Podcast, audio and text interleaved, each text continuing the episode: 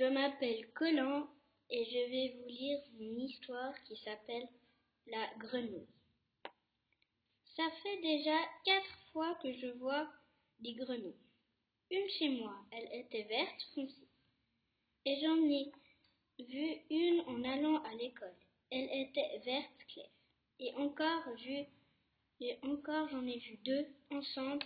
Elles ont traversé la route et une d'elles s'est fait écraser.